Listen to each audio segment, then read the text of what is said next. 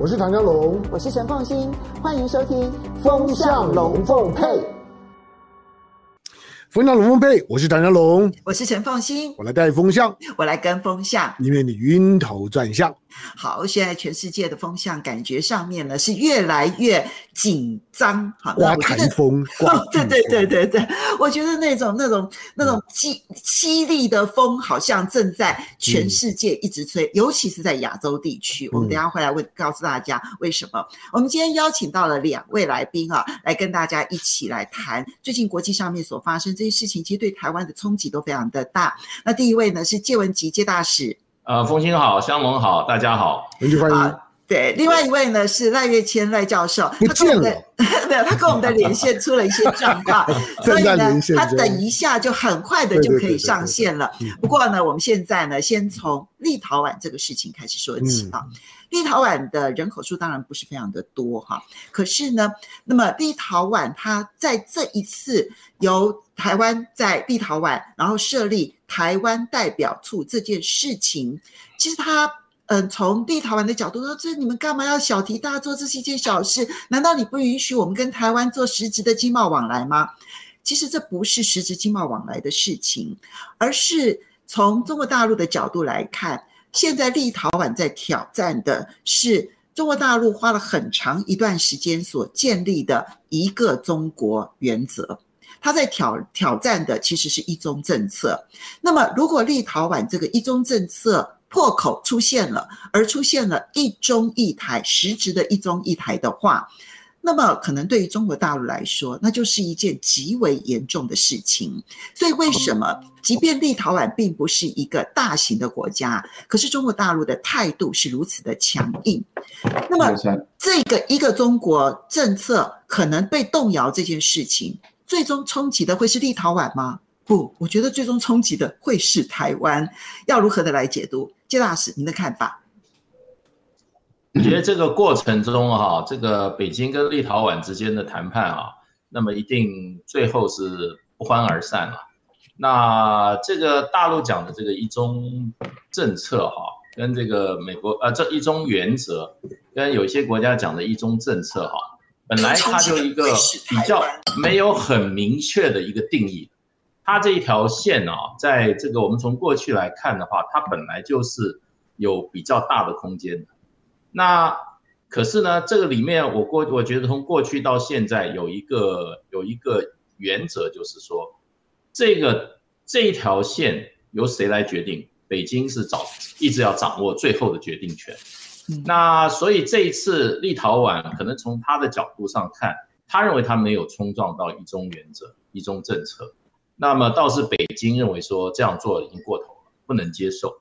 那这个从报道上来说的话，就是最后这个立陶宛的外交部副部长接受我们这个中央社的记者访问以后呢，那情势就急转直下，那么就北京就这个召回驻这个立陶宛的大使，也也告知立陶宛撤，就是说召回他驻北京的大使，所以这个事情就现在就僵在这个地方。可是整个从我们过去看这个所谓的一中。呃，政策这个这这条线啊，呃，在我们就是说，我们台湾这边在外面设立代表机构这个这个上面哈，从过去看起来，其实它有很多很多的这个不同的怎么讲？呃，怎么讲？它有很不同的 modality，就是它的这种哈形模型。什么样模型呢？我们过去曾经用中华民国，比如说我们在斐济，我们在利比亚。我们在非洲一家国家，我们的代表机构就叫中华民国商务代表处或中华民国代表团。其实那是在两岸默认的情况之下。那个就是说北京没有抗议的情况。对。那事实上我们也跟呃，比如说斐济有这个中华人民共和国驻北京大使馆也在，所以在这个时候在斐济的时候他就没有就没有状就没有这个没有这个问题。那还有就是说我们比如说用台湾这个名字哈。那么其实最近这个日本的，我们就说日本的台湾驻日本代表处，事实上名称也改成台湾。那北京没有强烈的这个回应。那么所以这个这个这一条线呢，我觉得就是说北京是一个动态的线。那现在这一次北京这么强烈的这个反应呢，事实上，呃，我觉得是代表北京对台湾的这个对外交往的空间进一步的压缩，这个反映出两岸关系的呃非常的紧张，那也是北京要向外面，大陆要向外面释放出一个讯号，也就是说不要在这上面试探我的决心跟我的底线，那这条底线从来都是呃大陆在决定，那这次他把这个画得更近一点。不过这里面这个美国当然在这边这个呃呃也不是幸灾乐祸了，美国在旁边就就发言了。那我注意到欧盟的这个外交事务的代表办公室也也发言，他们认为就是说，其实欧盟的国家他们的会员国哈，欧洲国家在台湾设立代表处，那么那么台湾在这些欧盟国家设立代表处哈，过去都行之有年。那么也没有出现什么问题，所以他认为这个这个这个就是说，呃，这个 case 的话，立陶宛这个 case，他觉得好像并没有违反过去的一种原则。那为什么北京会这样子如此的这个好强烈的处理？那我想这个就是说一个大原因，就是北京可能对大陆对这个台湾的整个驻外设处的这个这个所谓的这个实践上面，这个 practice 上面哈，它有紧缩。它这个回应的方式更严谨。另外一方面，就是北京跟立陶宛关系，那么过去一段时间就一直就很这个磕磕碰碰的。那么呃，立陶宛呃跟这个跟这个跟这个波兰，因为历史上就就有很很密切的关系。那么这一次他们有前一阵子也有所谓的这个山海山海联盟嘛，就是这个波罗的海、黑海跟这个亚得里海。之间的这些欧盟国家，他把它这个串联起来，就等于是东欧的那呃、嗯、那一条线的这样子几个国家。对，他们是，我觉得这里面是非常等于说，这个最受到最受到外面的这个怎么说呢？外面国家的支持的就是美国，所以从可能从欧盟的角度上也知道，立陶宛跟波兰现在是欧盟阵营里面两个美国的最主要的代言人。那所以就是说，中国大陆其实我觉得现在对立陶宛大概也是戒心特别强。那所以就是说，不过这里面我看了我们有一些报道，就是说其实立陶宛在台湾社处这个部分上，哈，也一直表现了一些弹性，也就是对北京的方面的这些要求的一种啊一种妥协或者一种示好的姿态。比如说，他这个台湾代表处英文不叫台湾 Representative Office。它叫 Taiwanese Representative Office，我就说 Taiwanese 变成形容词了，对，这个民进党我不知道他们觉得对这个名词有没有什么 有什么这种感觉？所以介大使，你觉得立陶宛其实把台湾改成 Taiwanese，把台湾这个词从一个有一点点主权象征的这个词转变成为一个地理形容词，地理形容词或者个人。那就 Taiwanese represent 台湾人代表办公室，或者台湾的代表办公室。那个他们现在正在正在往后退，然后希望在不伤自己颜面的情况之下，跟中国大陆能够有个妥协。对，我觉得这个是对大陆的一个很重要的 signal。那其实民进党应该看到这个名字，应该自己脑袋去撞墙。什么叫 Taiwanese Representative Office？有什么好高兴？有什么做大文宣的？这个例子给他，就是说变成一个成立的话，将来都人家都改成 Taiwanese，那你就可以解释台湾不是变成一个地理名词，台湾变成一个形容词。嗯，哎，所以所以我是觉得立陶宛其实它还在外交上面还在不断的运用它的这种哈呃手法，在寻谋求一个妥协的一个空间。不过这一次大陆很很决断了。我觉得就是说，因为可能是因为立陶宛整个外交部对于跟台湾涉出这方面，呃，调子提得非常的高，是一个相当高调的一个外交动作。嗯，好，这边又请教一下赖教授啊。嗯。那么当然，其实在观察就台湾在立陶宛设出这件事情，第一个是从名称上面，它是否去挑战了中国大陆所希望在全世界建立的一个中国原则？那么这件事情的解读。北京的解读其实对于跟台海之间的关系影响是重大，所以对台湾其实影响是大的，既包括了台湾的这个国际空间，包括了两岸之间的关系，那也包括了就是未来到底还有没有两岸和平的可能性。好，那么第二个层层面的问题其实就是。北京跟中东欧之间的关系，因为它不是只有立陶宛而已。我们最近其实看到，包括斯洛伐克、捷克，其实都有一些就是借由跟台湾之间的亲密关系，然后挑战中国大陆。那么，这种中东欧跟中国大陆之间的关系的恶化，对于中国大陆的。整个欧洲政策也会产生冲击，所以不管是一个中国政策，或者是它的跟欧洲之间的关系，这件事情的重要性不是因为立陶宛，而是这个重要性牵涉了几个重要的原则问题。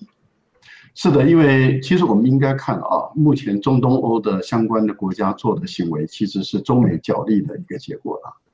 啊，也就是说，你要从中美的角力来看中东欧的国家，而不是中东欧的国家。啊，去挑战啊，这个台湾或是大陆之间的关系，也就是说，中东欧的国家其实他们并不是自主性自己要这样做，而是美国要他们这样做。那他们是在配合美国的要求下，他们来做这样一件事，来测试这个他们本身啊跟台湾之间、跟大陆之间的关系，而且也在测试欧盟跟大陆之间的关系。其实这是美国下的一个棋啊。我们看一下，如果说欧洲的国家，刚刚您所讲说的，呃，立陶宛这样的一个国家，哈，我们来看，一般来讲，欧洲的国家如果要发展跟台湾的关系，他们通常都会先发展好跟大陆的关系。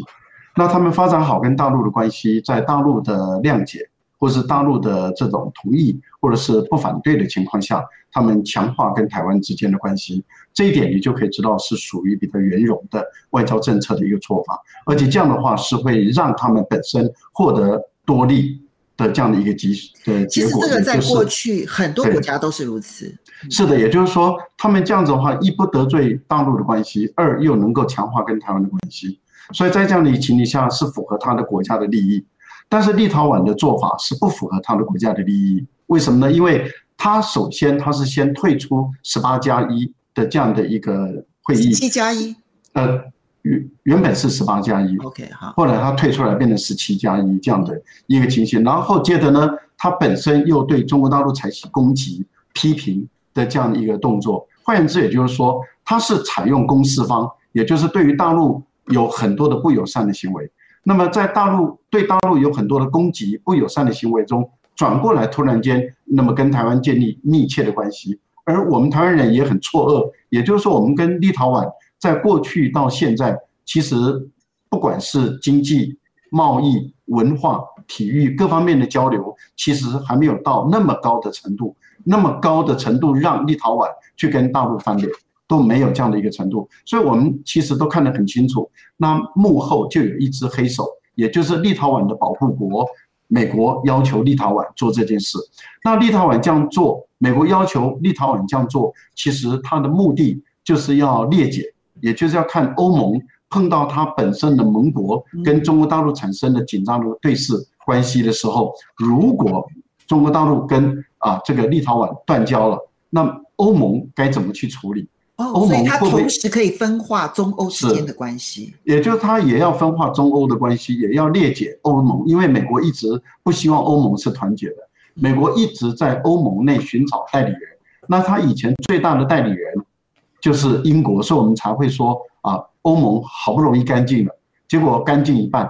也就是当英国退出欧盟了以后，你可以看到美国马上启动它的备案。那也就是立陶宛，因为是美国长期的保护国。那立陶宛对于北约、立陶宛对欧盟的信任度，没有对于美国的信任度那么的高，因为他们认为德法的联军不可能去协助立陶宛面对俄罗斯的攻击，而美国是可以的。另外，您看到捷克里面它就分裂了，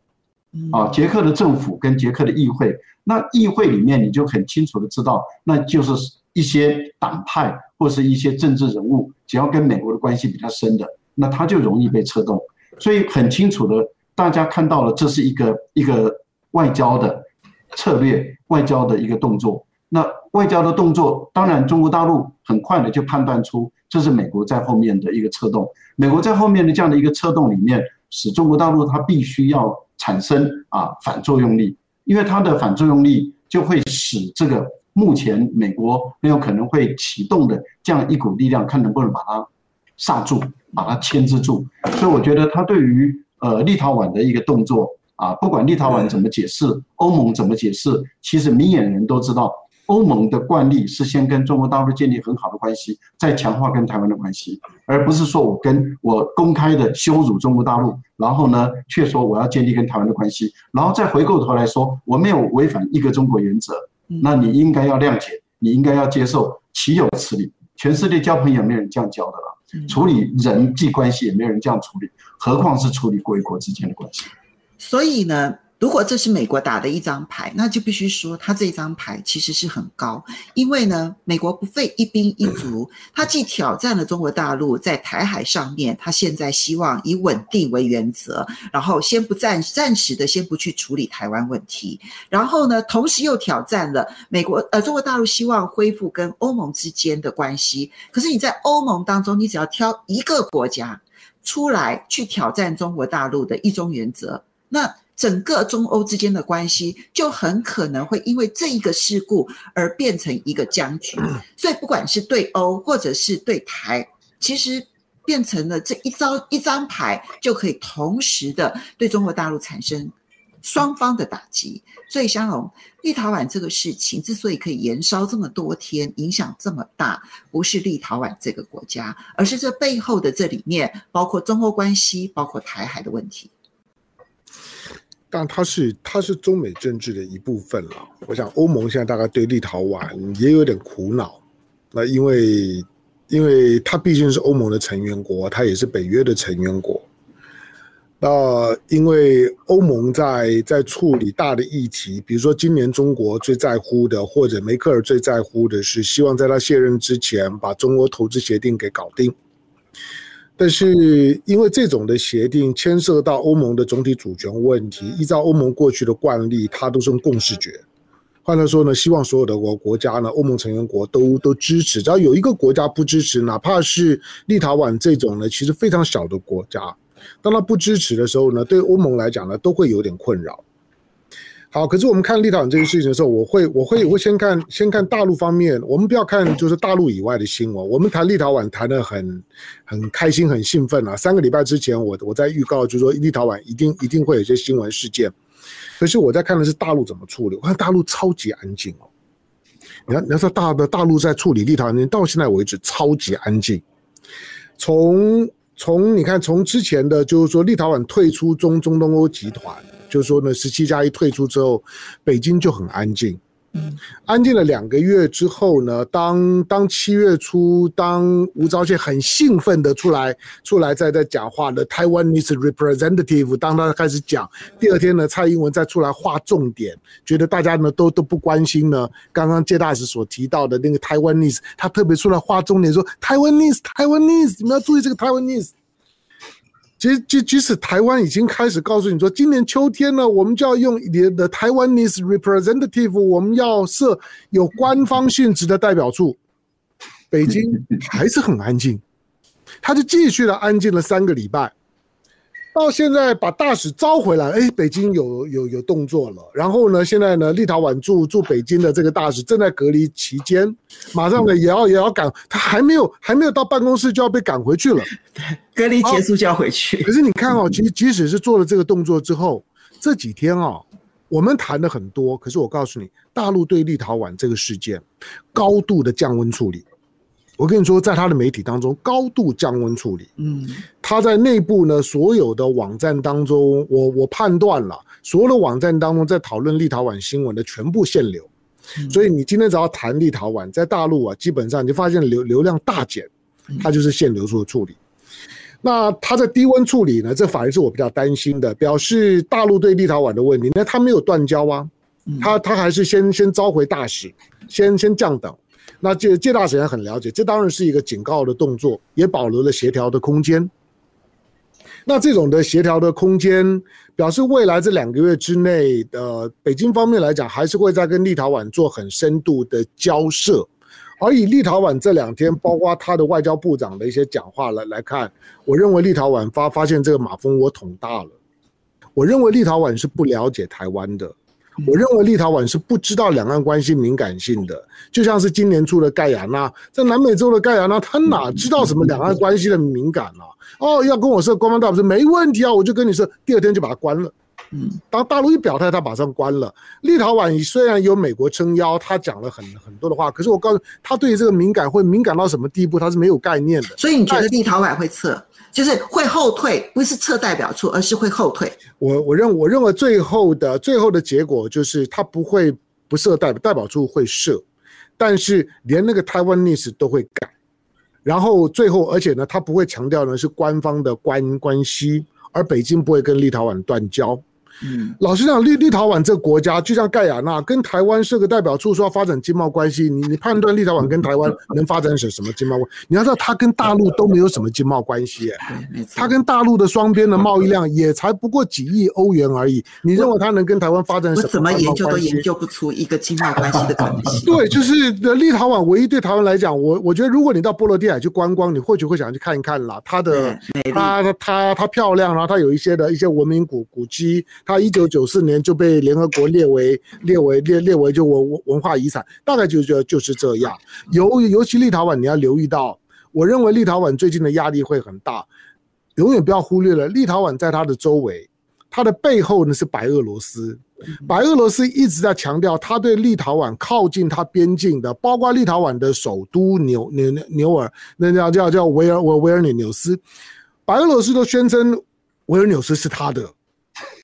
他都说呢，这个地方呢是我的，因为确实就是在过去，过去立陶宛的土，立立陶宛的领土经过好几次的分割，早期其实是东普鲁士在在占领的，那二战之后当然改变了。再来，它旁边还有一个让他更害怕的，你知道，你要知道，俄罗斯这个国家在波罗的海当中唯一的一个港口，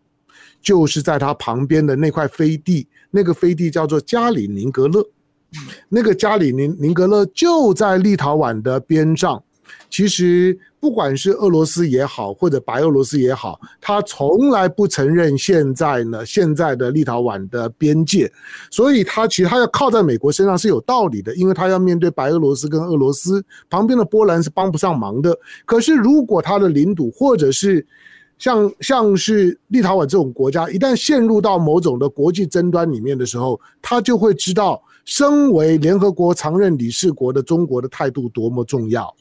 因此不会有其他国家跟着跟着立陶宛去对中国喊打喊杀，除非你在联合国不想混了，除非你在联合国里面的大小的事情都可以不要中国的支持，不可能。所以呢，只要牵涉到比较高端政治的时候，像立陶宛这种国家，只要想清楚了，他一定会修正。所以我建议就是说，台湾的外交部，不管是不管是吴钊燮也好，不管是蔡英文也好，要高兴就趁现在，因为我估计最后呢，一定会修改。好，我们来感谢几位好朋友的抖内，然后以及网友的留言啊。那么，呃，Lucy Blue Eyes 啊，谢谢你的抖内，他他应该是在澳洲哈。Oh, 然后他.对，然后 Debbie Yabu，呃，谢谢你的抖内，他应该在菲律宾。他说昨天我们提到了民主大会啊，全球民主大会，嗯、然后提到了菲律宾。他说事实上，杜特地曾经说过说，说我永远不会到美国。但是这这次不用去，这次是用视讯的。视讯的，对。对啊，陈建宏说。说如果欧盟老是搞不定他们自己的小弟，那么留着也没有用啊。然后呃呃，这位陈建宏问我说：“你认为欧盟的经济美国撑得起来吗？”欧盟的经济，美国不止撑不起来，而且美国跟欧盟之间，他们是在经济上面高度竞争关系。这也就是为什么美欧之间所有的贸易协定都谈不定的一个很重要的。他们在抢中国市场啊。对，好。然后 John Zen 说，呃，立陶宛这个信，这就是个信号，不可能让台湾继续闹。好，我觉得其实在大陆内部，其实这种声浪也变得越来越高。然后林子说，大陆不会接受任何在国际上面制造一中一台或两个中国的可能性，这绝对。不允许的。好，另外我们来看到的是 w e n h a n 说，不用在乎当下，时间就在大陆。好，OK，来，那么呃，这个那 CK Lan 说打蛇随棍上啊，中国大陆可以借势定下一个。更清楚的一种论述，然后以后就按照新的论述来跑。其实这种可能性也是可能的啊。好，我们接下来这个话题啊，就是在病毒溯源这件事情上面，呃，我们要注意的是，中国大陆的官方媒体在过去这两天动作都非常的大。一个呢，是我们来看到央视，央视直接点名。二零一九年十月的时候，在武汉举行的全球军人运动会（军运会）的时候呢，他点名了美国有五位军人发烧、感冒，然后呃发烧、咳嗽、流鼻水等等的这些症状，但是他提出了四个问题问美国：第一，美国的这些选手他到底罹患的是什么病？然后第二个是。为什么美国匆忙的把这些军人就用军机运回了美国？第三个是为什么不公布这五个人的病历？第四个是为什么这个呃，就是这个呃，就呃呃这一次的军运会当中，美军居然在金牌上面一块金牌都没有？好，这是央视所提的疑问。新华社的动作也很大，他配合他的卫星新闻实验室去公布了在美国在全世界所有地方的生物实验室。他的生物实验室呢，有二十五个国家地区，两百多个，光是在南韩就有四个生化实验室。我其实看了都很惊讶。哈，那么嗯，不管是央视的动作，或者是新华社的动作。嗯，我想那个官方色彩都非常的浓厚。这一波在新冠病毒溯源这个议题上面，央视直指军运会，而新华社干脆公布他在全世界有这么大量的生化实验室，而且质疑说，你到目前为止，联合国有关的生物武器的这些条约，你都不肯签约，用心何在？谢大使，你怎么看中国大陆这一波反击？我觉得就是针对美国一直发动这个对大陆的这种新冠溯源呃的这个作为啊的一个强烈的反击，因为美国几美国几乎是直指武汉这个实验室，是从这个实验室里面哈这个泄露出来这个病毒。那事实上，WHO 已经派过专家去武汉实验室直接现场做过调研了，那结论是不可能。那么就是这个不是从实验室里人工合成出来的病毒，那可是美国还是使尽了全力，这个案子还是死咬不放，而且这个 WHO 也同意做第二次报告，呃，做第二次调查。那么美国拜登总统他大概两个多月前，他也指示美国的 CIA 对于这个新冠溯源啊。做一个报告，大概差不多八月二十几号吧，报告就要出来了。嗯，所以这个其实在这个上面啊，其实呃，我觉得给大陆的压力是蛮大的，因为如果说美国在这些报告上面哈，他占上了便宜的话，那这个调查只是第一步而已，他后面还有招的，他这个后面还要用这个啊调查，然后来做后面还有连续很多出手的这种啊招式。所以大陆我觉得是不得不做一个强烈的反击，而且我看了，因为大陆事实上不是最近，大概差不多前一两个礼拜，整个对于美国这个对于美国这个反击动作哈，就已经在增强，力道非常的强了。对，那而且我觉得做的整个我看了，我觉得整个做的这些资料的收集啊，做的翻蛮蛮周延的，而且很多的资料是用美国自己本身的资料。对也就是当时德克里克堡他这个关闭的时候啊，当时美国的新闻媒体就有报道，嗯，那么这个这个就有报道，这个德克里克堡这个这个这个这个这个为什么在这个新冠跟新冠肺炎有关的这个很之前就发生一个关闭的事件，那么而且德克里维尔过去他的记录也不好，他附近的很多居民都有抱怨说他常常有这种哈病毒外漏的这种情况。那这可是用关闭这种方式啊，事实上是很严重的。那他希望美国做一个这个详细的说明。另外，美国在这个新冠肺炎大爆发之前呢，他美国有一波所谓的这个电子烟肺炎，对啊，白肺病，白肺病，这个美国也没有做比较好的说明，还有就是美国也有一个这个这个生化学家，他已经在过去很很很长一段，他就说他可以在实验室里够成功的合成所谓的新冠病毒。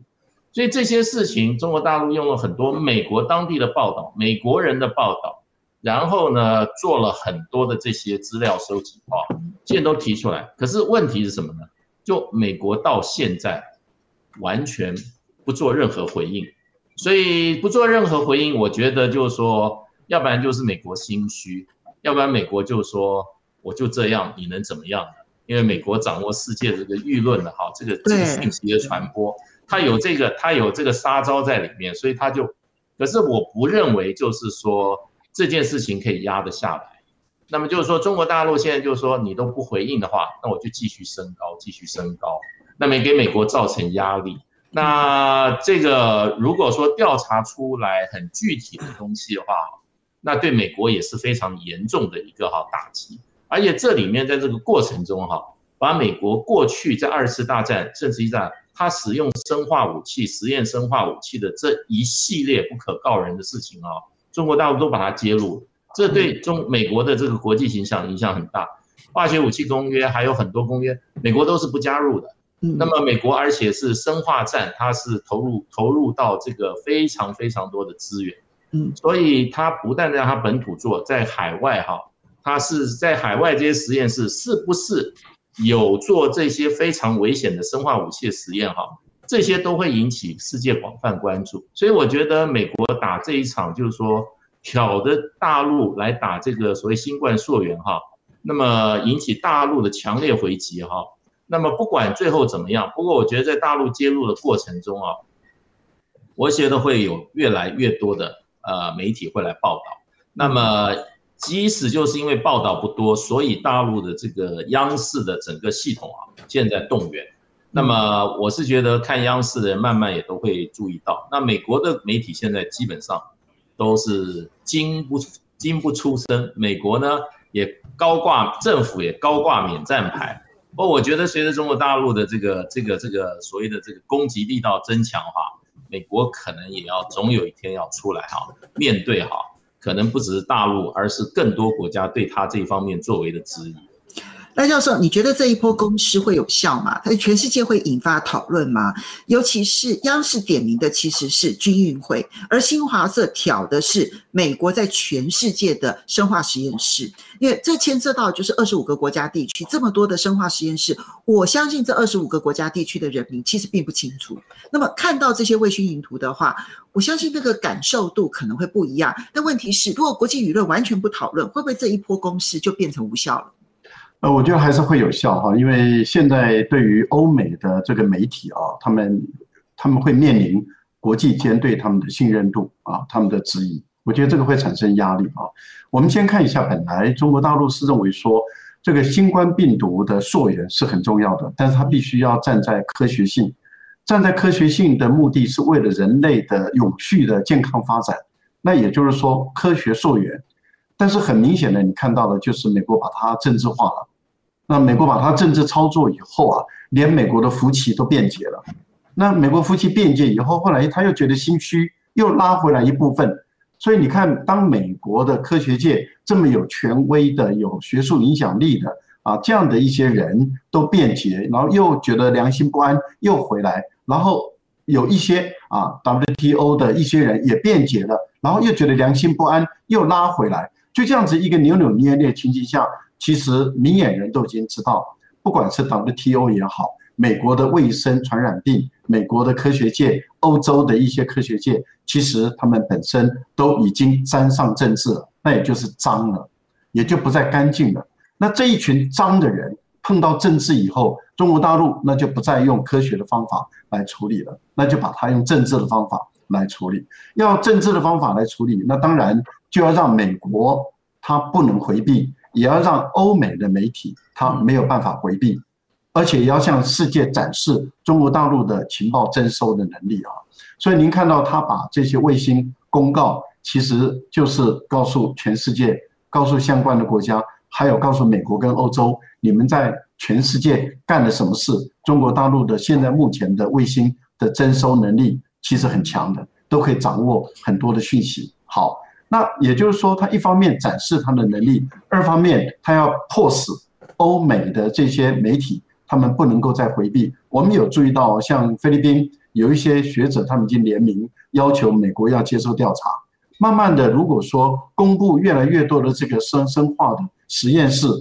在，例如说在韩国，韩国的一些有识之士，可能有一天忍耐不住了，他也会要求他们的政府要对这个问题要有态度。那如果越来越多像德国，或者是像意大利，或者像其他的欧洲的国家，他们的国家都有这些生化战剂的实验室，那也可能会引起意大利会认为说，那我们再去二零一九年九月就感染了，那会不会是这个生化战剂实验室所流出来的？更何况武汉实验室已经接受联合国两次的调查，而美国到现在完全拒绝调查。嗯，我觉得一而再再而三的不断的讲讲多了。美国它本身的供给的力道就会减弱，因为你美国你怎么一直回避？也就是，我武汉实验室已经给你调查两次，你为什么连一次都不肯调查？而且你美国不是一直主张科学要公开要透明？为什么你刚刚文集所列出来的这么多的这个感染的这些情况、这些数据，为什么都不揭露？为什么都不公开？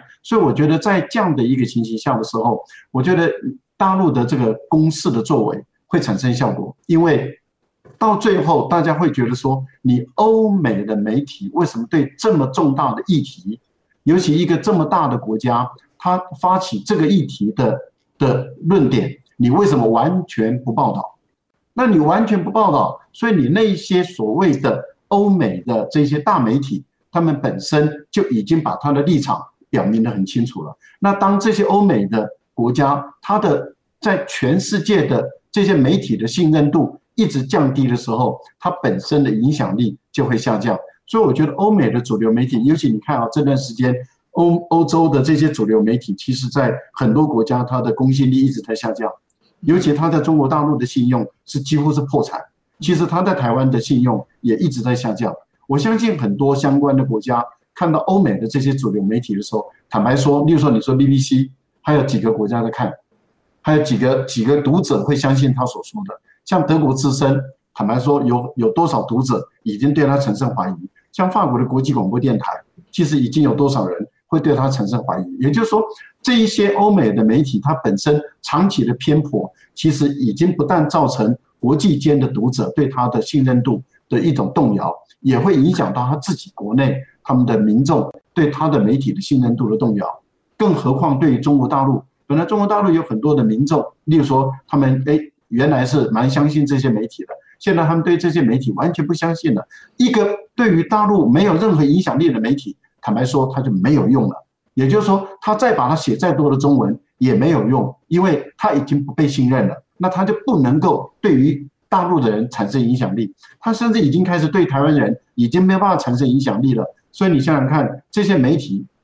为什么要自甘堕落？只为了为政治服务？我觉得这是一个最亏本的生意，因为你为政治服务，而你把你好多年建立起来的信用整个破产之后，你以后要再重新建立你媒体的信用，我觉得这个太难了。那当他的收视率一直下降的时候，他这个媒体只能靠一直境外来的钱来补贴，怎么可能嘛？嗯，所以香龙，我们其实看到央视的动作跟新华社的动作，当然央视所提出来的质疑，其实你从去年到现在提了非常多次了哈。那那个质疑，其实大家回去看过去的影片都可以看得到。我觉得重心点是这一次的出击。我们之前其实提到，就是呢，中国大陆跟这个世界卫生组织联合专家小组负责人，中方负责人是。公开的要求，世界卫生组织其实必须针对在二零一九年十一月之前曾经出现过病例的所有国家都一次一一一一视同仁的全数都要做溯源，因为那不是只有中国大陆而已，包括了美国，包括了巴西等等这些国家，甚至包括了伊朗。好，那央视重点放在军运会，新华社重点放在的是美国全球生化实验室。你觉得这一波大陆官方媒体的攻势能够发挥多少效果？方向上是对的啦，但是坦白讲，就是说，美国在二战之后，他的国家的力量的强大，他控制的国际的话语权，在宣传的力道上面仍然是很强的。那美国，美国今天如果仍然仍然话剧也跟到，那因为除了除了美债、美元、美军之外，还有一个呢，就是美国的媒体，这些呢，基本上面他所形塑出来的就是那种在国际社会拉帮结派，一人吐一口口水，就算中国把你淹死。那这个是美美国在在做的，眼前在国际话语权呢，他所形塑出来的那种反中的力量，以反中为主要的概念。那个是一个我我真的是公开版的关键字，那反中的概念下面有一个隐藏版的关键字叫做民主，所以他他十二月要召开呢，召开民主峰会，民民主是用民主之名，那其实是一个场反中大会了。那个民主峰会就是一个呃反中誓师大会，每个反中人都要表表态，每个人都必须要在那天表态当中呢，你是反中，你是不是爱还爱爱我？只要你爱我，你就要来来参加。我发帖子给你，你不可以不不来。那场的民主峰会就是一场的以民主为名的反中的誓师大会。好，但是这一次的我我说发动那个攻击方向是对的，不管是武汉的军运会，它确实留下了很多的谜团。那我们我们长时间我们都循着美国的思维讲，因此对武汉啦，对 P4 实验室指指点点点。可是我一直在强调一个科学比较理性的论述方式，就是对中国的调查，并不妨碍我们对美国的调查。嗯，换句话说，对中国的调查，我觉得应该做，因为武汉武汉是一个原原爆点，我们当然应该多了解一点，就是说在那个地方你可以看得出来，就是说这个这个病毒它到底是怎么怎么突然间炸开来的。它毕竟是在短时间之内突然累积了最多病例的地地方。好，可是呢，在同个时间之前的时候，不影响我们对美国的调查。美美国何必觉得调查中国就不用调调查美美国？只要中国调查完了，美国就不用调查，哪有这个道理？因为在中国武汉军会之前，就有很多奇奇怪怪的事情啊。今天又不是只有美国，刚凤清提到了巴西也好，意大利也好，伊朗也好，西班牙、西班牙也好，这么多的国家都显示，他们早在武汉爆发疫情之前，他们本国就已经有抗原了，有病例了，就已经有病例了。只是那个病例之前没有被验出那个，没有被好好的检验病毒，事后才回头发现说，哎。这原来是新冠肺炎，我我觉得没有没有验出来都可以理解嘛，因为因为大家哪呢哪知道这些东西呢？老实讲，你想从武汉从十一月底开始开始怀疑有病例，十二月初出现第一个病例，到一月二十三号之前，整个中国大陆被认为他在隐匿疫情，不，他是搞不清楚那个是什么的东西的。我我你想，即使是李李明亮他们的第一线，他们也只是不断的释放讯息，说有一些有有怪病，有怪病。不知道是什么的东西，但是看起来是跟呼呼吸道有关的，那是所有的没有人知道那是什么。第一时间大家不是怀疑还是 SARS 吗？对。但是后来又又觉得不对，所以今天去质疑他在隐匿疫情，其实只是他不知道那是什么东西。一月二十三号之后，他才开始严肃的用封城的方式去弄清楚到底我们这个地方出现了什么东西。好，那现在美国仍然是用政治斗争、国际政治斗争的方式呢，在处理疫情。他把疫情呢高度的政治化。对了，刚刚介大使提到了，就是说呢，可能再再过个一两个礼拜的时间，那那这个 CIA 的报告就要出来了。我说在 CIA 对我来讲，CIA 就是个笑话。CIA，你要知道 CIA 在历历史上面。即即使即使东欧的苏联要瓦解的前两个月，他还告诉大家，就是说苏联不会瓦瓦解的，东欧不会瓦解的，冷战还会持续非常久。两个月之后，苏联就就垮了。大家回头去问 CIA 讲讲不出道理。你同样的，你看 CIA 的闹闹的笑话很很多，他也没有办法告诉大家我们为什么阿富汗打不赢，他也没有办法告诉我们说当年的当当年的伊拉克的那个那个那个的大规模火箭性武器到底是什么东西，他从来不给解释的。我告诉你，你你看到你看到几个几个总统的回忆录里面啊。他们最讨厌开会的时候，CIA 讲的讲话，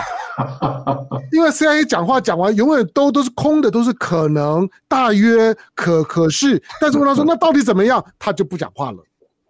CIA 永远都一样，我们只只是呢，Mission Impossible 看多了，就哇，CIA 很厉害啊，飞檐走壁啊，斗来斗到斗去的。你你如果有机会去看一下，看一下普普普丁平常是怎么在一些在一些国际场合去斗 CIA，因为他自己是 K K KGB 出来的，他最常去开玩笑讲，我告诉你那那个是 CIA，我一看就就就知道，那个呢那那个是 MI 六，我一看就知道，我告诉你他们是在干干什么。他最常喜欢去斗这些都的东西。我们常常听到 CIA 肃然起敬，那是因为在台湾呐，CIA 在台湾。超有效的。台湾是 CIA 在统治，所以我们听到 CIA 觉得毛毛骨悚然，觉得好像老大哥就在身边。CIA 在在美国的政府里面来讲，它一直就是个笑话。好，但是新华社在在公布的那些什么什么叫他拍的那些那些卫卫星的照片，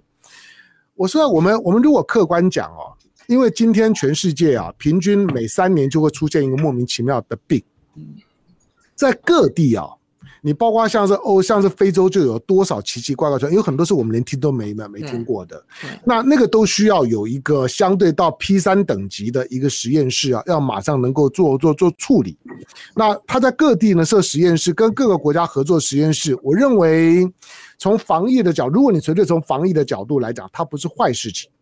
那我们现在不不去深究你设这么多的生化实验室干什么？是不是想要搞什么奇奇怪怪的东西？刚刚我们也提到了，他就是始终拒绝参加这种的核生化的这种的禁止的协议。他他反正美美国常干这种事情，他嘴巴讲的跟他做的是两套。可是这跟我们要不要去调查美国去二零一九年到底发生了什么事，那是两回事啊。我们都已经知道了，那个那个白肺病，自从自从 COVID-19 公开了之后，就没有人再得过白的白肺病了。嗯，为为为什么？因为他觉得白白肺病根本跟 COVID-19 的症状一模一样。好，所以世界卫生组织应该要去调查白肺病是如何消失的。对，就是 不要不要调调查 COVID-19 怎么起来的，先去调查白肺病是怎么消失的。对对对，我觉得这个还蛮不错的。对，那个那个秘密可能就都在里面，那个比较正当。我们来帮美国调查白肺病怎么消失，因为美国的美国的 CDC 没有做任何事哦。好，然后白肺病就消失了，这不是很神奇吗？好，我们现在这个话题，我们很快的回应几位网友啊。那么，呃，G Z，呃，这个 Jin Len Chang Z Ham。谢谢你的抖内，而且他特别提到央视这个问题，孝玮哥其实提了好多次了，对不对？哈，那 T T Y 说有一点值得注意的是，美国在武汉疫情爆发的时候第一个撤侨。为什么啊？然后呢？电兔子说和美国人聊天的时候，对政府质疑很多，但是说起中国的事情的时候，他们却都相信，这有意思啊。然后 Everhart 说回避应该是因为不想讨论，来制造舆论，不给你机会讨论。好，他讲说美国为什么要回避？然后 Voldo 说赖教授每一次都针针见血，句句干货。来 Wayfan 说中国这么多年经营非洲、南美洲。就是在美国黑中国的时候，所以舆论场并不是单单只有 CNN、BBC、彭博社，世界上最多人的地方，如果都不支持你美国的话，如果你只有一些欧洲兄弟、日本，就能够代表全世界吗？哈，然后这个 Zibo Zen 他说。大陆的官方媒体做出的反应，肯定是已经收集了足够的台面上的一些证据，可以上得了台面的一些证据。然后 Ben 廖他说，全世界给美国碰到的国家都倒大霉，看看阿富汗，我们就来谈阿富汗。这个网友，你是知道我们接下来要谈阿富汗吗？啊，接大使。我们先来看一下，因为今天早上最新的消息是，英国、美国又要往阿富汗派兵了，但是目的不是去打仗哦，目的是希望能够快速的撤离他们大使馆的所有的人员。所以这个，就所以你知道这件事情对我来讲的那个冲击，就是可见得他们认为这个呃阿富汗的首都大概能够维持的时间并不是太久了哈。所以我们看到他在很短的时间之内，塔利班他不但占领了。大量的这个阿富汗的境内的土地，而且现在美国情报单位本来认为阿富汗政府政府军应该可以维持半年的时间，现在时间正在缩短，估计是九十天。我甚至于看到一个评估报告说，可能只能维持三十天。那从今天早上测测大使馆人员的速度来看的话，我实在怀疑他可能时间会缩得更短。现在国际上面有一个质疑是，现在的阿富汗政府军。花美国花了二十年的时间训练他们、装备他们，他所有的训练跟装备都是美国训练的、美国装备的，为什么会如此的不堪一击？这点我想是是全世界很大的疑问。谢大师，这个就是就是兵，第一个就是兵败如山倒啊。这个第二个呢，打仗除了靠装备之外，他有战斗意志啊，他没有战斗意志啊。那今天塔利班很简单，他今天是把这个，他现在是应该是塔利班，应该是阿富汗人民的这个民族英雄。为什么？因为他外敌赶出去了，对，他跟入侵的美国打了二十年，最后把美国打赶赶出阿富汗的这个领土。这个你说阿富汗人民会不站会不站在塔利班这一边吗？我觉得从任何常情都会站在把外敌赶走的这个这一边吧。那阿富汗这个军队这个政府 基本上就是美国扶植的。呃，前两天拜登不是讲话吗？我花了一兆美金啊，就一直培养你们。现在呢，你们不要不要不要在那边，意思就是说不要再跟我求助了，你们要靠自己的力量来打仗。对，那可见现在现在阿富汗政府已经跟美国求助求得很厉害嘛，就是撑不住了嘛。而且现在迹象显示啊，我觉得这个都是不战而溃了，已经都没有再反抗。那么就是说，我觉得下一步可能就是阿富汗总统可能要要要交底抹油要溜了。他还在他还待在那边干嘛？他本来就是好几个阿富汗总统都是不是英国就是美国从国外找回来的，然后把他放到那个位置上。那可能家当啊亲人都不在阿富汗。那现在这个局面，那后台老板走了，他留在那边干嘛？等着。等着任人宰割吗？所以我觉得现在已经是已经大势已去了。那所以美国这个不是有一个匿名的官员说，这个美国情报说大概九十天，这个喀布尔就要就要就要垮了。我觉得啊，大概三十天差不多了。那已经你看他现在拿下的省会已经超过十个了，阿富汗也不就三十四个省，对，那他现在就等于就是说。呃，一步一步进逼嘛，说距离喀布尔一百多公里，那已经很近了。那现在第三大城也陷落了，第二大城坎坎大哈，然后再加上就喀布尔，所以我觉得就就这个塔利班来讲，已经是呃指日可待的了。就是说他们这个忠心复国，把这个入侵的外敌赶出阿富汗境内哈，第二次让这个帝国啊，在在在这个葬送在阿富汗坟场上。他们是历阿富汗历史是大输特输的，所以站在美国这一边的这个阿富汗政权啊，我觉得现在他们基本上就是在都在找自己退路了。我不认为他们有战斗力。这边就要请教一下赖教授，因为您是军事专家啊。那么。阿富汗因为美军训练了二十年，我们想象啊，就是在美国占领阿富汗的这一段期间，有一个孩子出生了，然后到他现在二十岁，可能是现在政府军的主力，他其实都是在美国统治之下啊。然后我给你装备，然后我给你训练，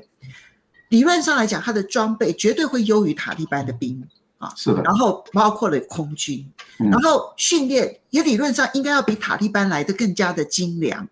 第三个，刚刚这个接大使说，因为政府军没有战斗意志，可是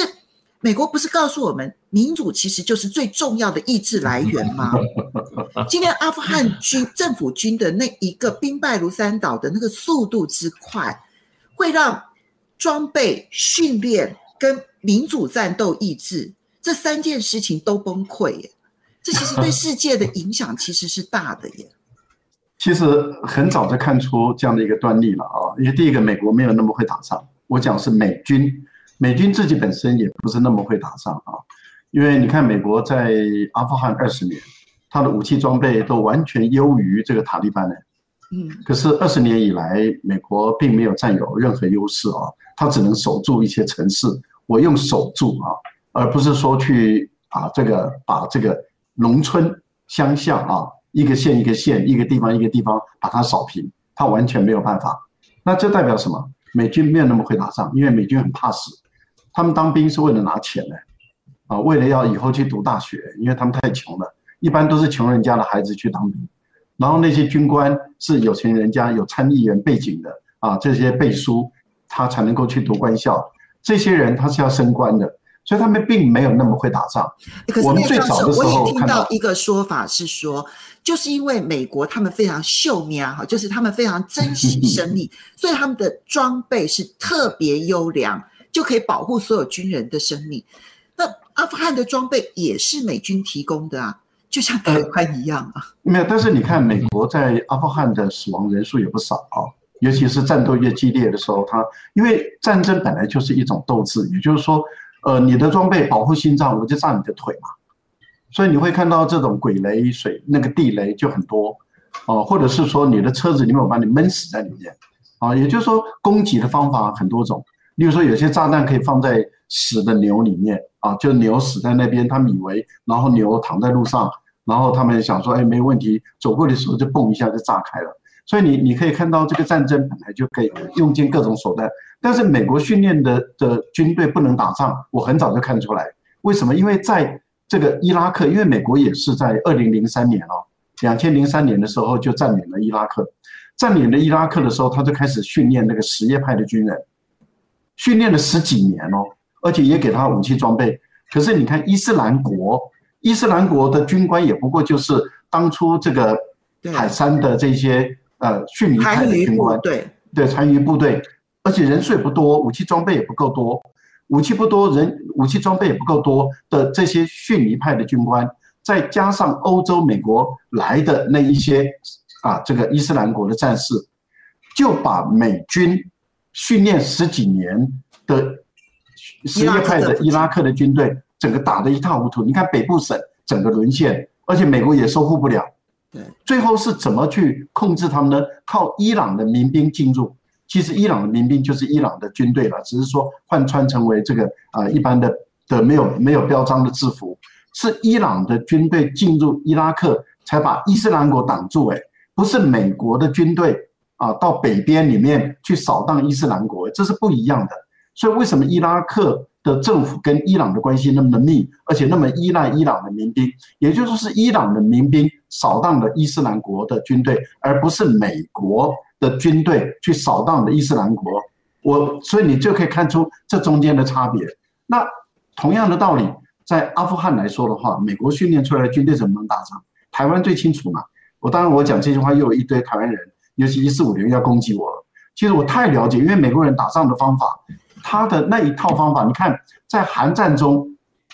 他那么优势的装备打不赢解放军；在越战中，那么优势的装备打不赢越军、北越军，你就可以知道这个国家他并不是那么会打仗，他完全依靠的是优势的装备。那有人说，那他击败这个德军、击败日军，哎，不要忘了，他是在德国的强弩之末、日本的强弩之末才介入战场的。他并不是在一开始的时候，德军士气最旺盛的时候直接交锋，哎，不是这样的。所以美国不是想象中那么会打，他们只是很会拍好莱坞的电影而已啦。嗯，所以香龙，我觉得阿富汗这一次的震撼哦，其实对全世界最大的。这个想象的那个压力，就是来自于哇，美军训练出来一手训练出来的军队如此不堪一击。当然，你看到现在国际上面其实非常荒谬的场景，一边是你看到阿富汗的政府军节节败退，而且比评估的速度败退的速度更快；而另外一边，你看到美国现在正在主导一个全球大规模演习，二十几个国家参与，诶而且它是密集的，从护身军刀，然后紧接着其实就是全球大规模呃演习，然后这个全球大规模演习一结束了之后，然后紧接着就是马拉巴尔海岸演习，海军演习。那你怎么去看这个？一边看起来演习军容壮盛，但另外一边看起来美国所扶持的阿富汗政府军却如此的没有办法打仗。好第一个，我觉得美国美军今年的演习啊，今年七八月份的演习确实特别多，特别的壮盛。大家认为说是中美关系紧张，但我觉得不是，而是因为，而是因为今年的国会预算会特别难要，因为美国美国现在债台高筑哦，那这种的这种排他的，就是说的所有的这种的排他性的预预算，预算的排他性会越来越越明显。那他的预算已经到了一个饱和点了。就是说，他如果要再增加预算，对他要他要抗中，他势必要再要再增加预算，因为中国的预算这几年大概每年大概都百百分之五六的的增增长率，那他他一定以这个为理由，所以他要去秀一下肌肉啦。但是光靠自己秀秀肌肉已经快演不下去，所以他现在的态度就是要求各个主要的伙伴们要轮流坐庄办军演，就是轮流办 party。所以像是呢马马马拉巴尔是印度啊，印度印度都要到都要到太平洋来，也无聊啊。就是印度是个什么东西嘛？他虽然他虽然还还有还有一点点海军，但是我老实讲就是。就是美国美美美国美国就真的就是在滥竽充充数，就是为了要为了要凑一个所谓的印太联盟，硬把印度拉进来。可是印度老实讲，从一个军事的角度，从发展水平是个咖嘛，就是就是根本他跟美国跟日本就不在同一个级数上面嘛。那另外你看，他也要澳澳洲也来也来办一场军演，就是要轮流办军演，轮流坐坐庄，不要都要我我我请客。以前都是美国美国请客，现在说哎我我我请你们请太多了，你们你们以后每年这也总要也总要稍微回请一下吧。所以以后呢，你会看到日本呢也要出来办一场军演，澳洲也要办一场军演，印度也要办办一场军演。你会看到这些国家每年都要办一场小的，那美国来办大的，但是呢就是轮流坐庄的意思。不过。阿富汗的情况是比较特别，我想阿阿富汗的阿富汗的政府军这么的不堪一击啊，台湾台湾人其实内内心呢都在问的是说，哎啊，我们也也也是美美军训练的，那会不会真的打起仗来的时候也一样？就是说给挡挡十二天，结果呢只只挡十二个小小时，有没有可能？我相信大部分人心里面呢在犯嘀咕的是这件事情，我们也都是用美美国美国装备啊。而且呢，阿富汗的装备还是美国人送的，我们都是跟美美国人买的，还比较贵。对，还比较贵哈。那会不会出现这种情况？阿富汗的问题，其实我我觉得他接下去会会留下几个。第一个就是说，我认为塔利班犯了重大的政治错误。他最大的错误就是他打太快，他他不应该在美国还没有还没有完成撤兵之前就打，这太不给美国面子了。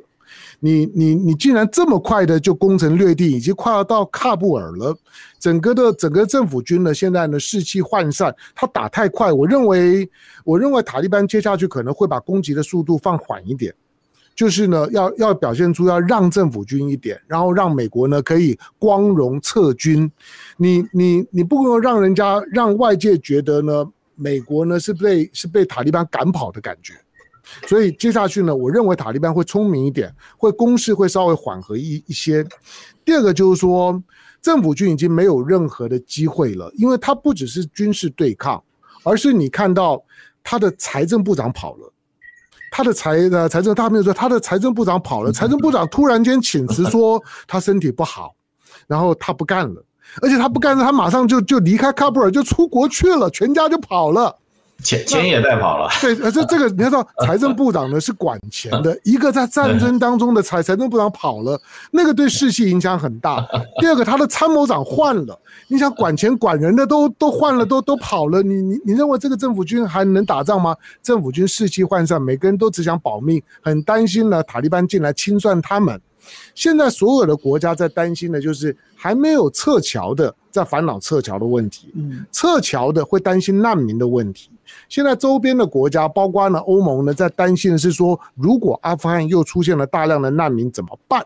这个是美国没有办法处理的。我们只是看到美国留下了一个超级烂摊子，当年进去呢，摧枯拉朽的推翻了塔利班。他进去的时候的整个阿富汗的政府就是塔利班呢。塔利班一九一九九九六年呢进到了喀布尔，建立了塔利班政权，美国进去把它推翻了。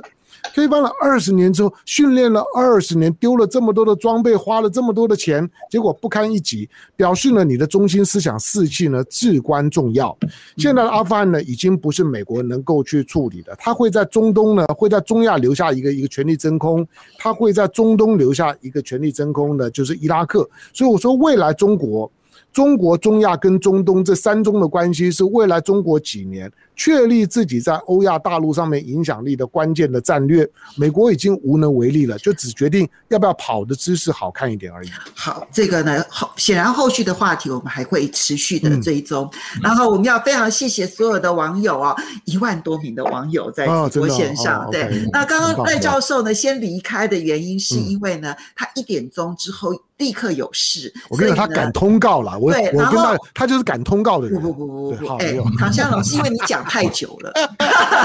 好了，没有开玩笑。好，那要跟所有的网友们说谢谢。那今天的节目呢到这里为止，但是呢最后的提醒还是很重要，对不对？要订阅嘛，对不对？要按赞嘛，要分享嘛，然后要开启小铃铛。是的，要非常谢谢大家喽！千万不要忘了下个礼拜同一时间再见喽！非常谢谢介大使。周末快乐，拜拜，拜拜，拜拜。